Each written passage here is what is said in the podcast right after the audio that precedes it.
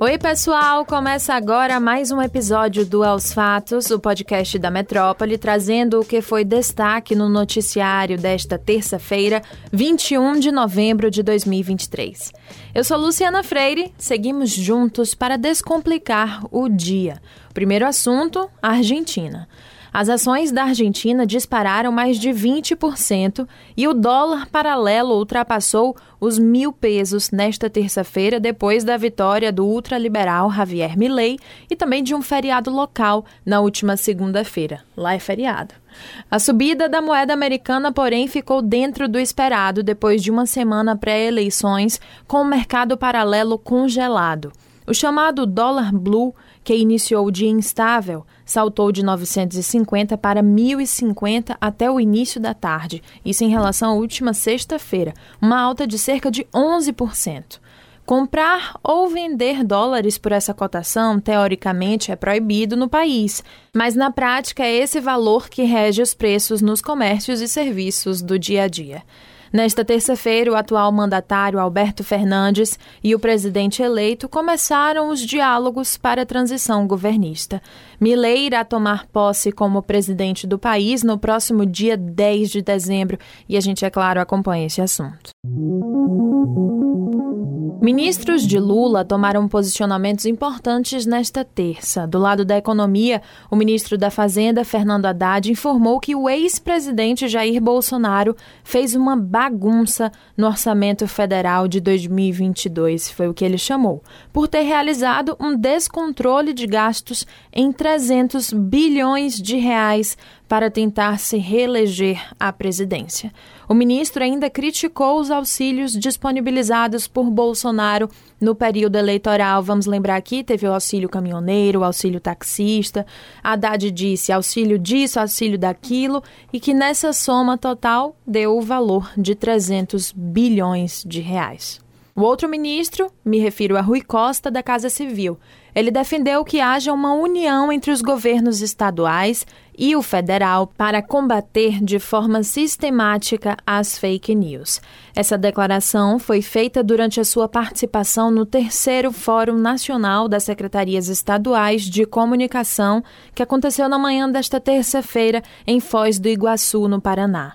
Para Rui Costa, isso tem que acontecer independentemente das questões políticas e partidárias, foi o que disse o ministro. Ainda durante o evento, o ministro ainda solicitou apoio para as obras do novo PAC, o Programa de Aceleração do Crescimento, que elas sejam informadas à população das cidades e estados brasileiros. O programa de investimento do governo federal tem o objetivo de gerar emprego e renda, além de reduzir desigualdades sociais e regionais e também acelerar o crescimento econômico. A ideia do ministro é de que as obras sejam monitoradas e sejam produzidas fotos e vídeos para proporcionar uma maior transparência à execução. No próximo mês, dezembro, o governo federal deverá publicar a seleção das obras do PAC, que somam investimentos de mais de 140 bilhões de reais em todo o Brasil. Voltamos a falar sobre o Dia da Consciência Negra, que foi na última segunda-feira, dia 20 de novembro. Nesta terça, o presidente da Câmara Municipal de Salvador, Carlos Muniz, confirmou ao Metro 1 a intenção de apresentar um projeto de lei para transformar o Dia da Consciência Negra em feriado municipal. De acordo com Muniz, logo após sair a notícia de que ele defende uma mudança no feriado, diversos vereadores prestaram apoio à sua intenção. Por lei, as cidades só têm direito a quatro feriados municipais. E Salvador já conta com o limite permitido com as datas da Sexta-feira Santa, Corpus Christi, também São João e Nossa Senhora da Conceição da Praia, que é a padroeira da capital baiana.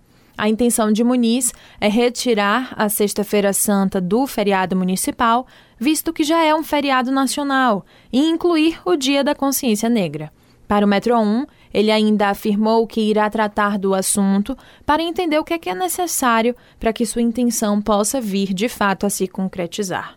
Enquanto isso, na última segunda-feira, a bancada negra na Câmara dos Deputados, lá em Brasília, enviou ao presidente da Casa, Arthur Lira, do PP, um pedido para que o parlamentar coloque em votação um projeto que pretende transformar o Dia da Consciência Negra em feriado nacional. Em 2022, o projeto para tornar o dia em um feriado de escala nacional foi aprovado pelo Senado Federal. O texto, então, aguarda a análise da Câmara para se tornar válido. Vamos acompanhar. Agora saímos da Câmara de Salvador e vamos para a Assembleia Legislativa da Bahia. Os apoiadores da PEC, que é a proposta de emenda à Constituição que permite a reeleição para a presidência da Assembleia Legislativa da Bahia na mesma legislatura, ainda são em boa parte desconhecidos. Entretanto, Adolfo Menezes, do PSD, atual presidente da Casa e interessado em um terceiro mandato, declarou em entrevista à Rádio Metrópole que já conta com o respaldo de 50 parlamentares. Um levantamento feito pelo Metro 1 aponta que dos 67 deputados estaduais da atual legislatura, 27 votaram contra a PEC da reeleição em 2017. A ironia é que a proposta foi apresentada naquela época pelo próprio Adolfo Menezes com o interesse de barrar o sexto mandato consecutivo de Marcelo Nilo, na época do PSD e hoje republicanos, como presidente da ALBA. A PEC contra a reeleição teve o apoio no total de 47 parlamentares. Agora, a PEC da reeleição tem entre os signatários os integrantes do governo, da oposição e até o deputado petista como Júnior Muniz. Coautor da PEC da reeleição em 2017, Rosenberg Pinto é contrário também à nova proposta que autoriza a recondução na mesma legislatura. Isso porque ele deseja ser o novo chefe da ALBA. Além dele, a deputada estadual Ivana Bastos, do PSD, também quer comandar o legislativo baiano. É isso, pessoal. O Aos Fatos de hoje fica por aqui. Confira essas e outras notícias no metro1.com.br. E nos acompanhe também nas redes sociais, arroba grupo.metrópole no Instagram e no TikTok e arroba metrópole no X, o antigo Twitter. Ah, não deixe de ativar as notificações no Spotify para receber um alerta toda vez que sair um novo episódio e se manter atualizado. Tchau, tchau, até a próxima!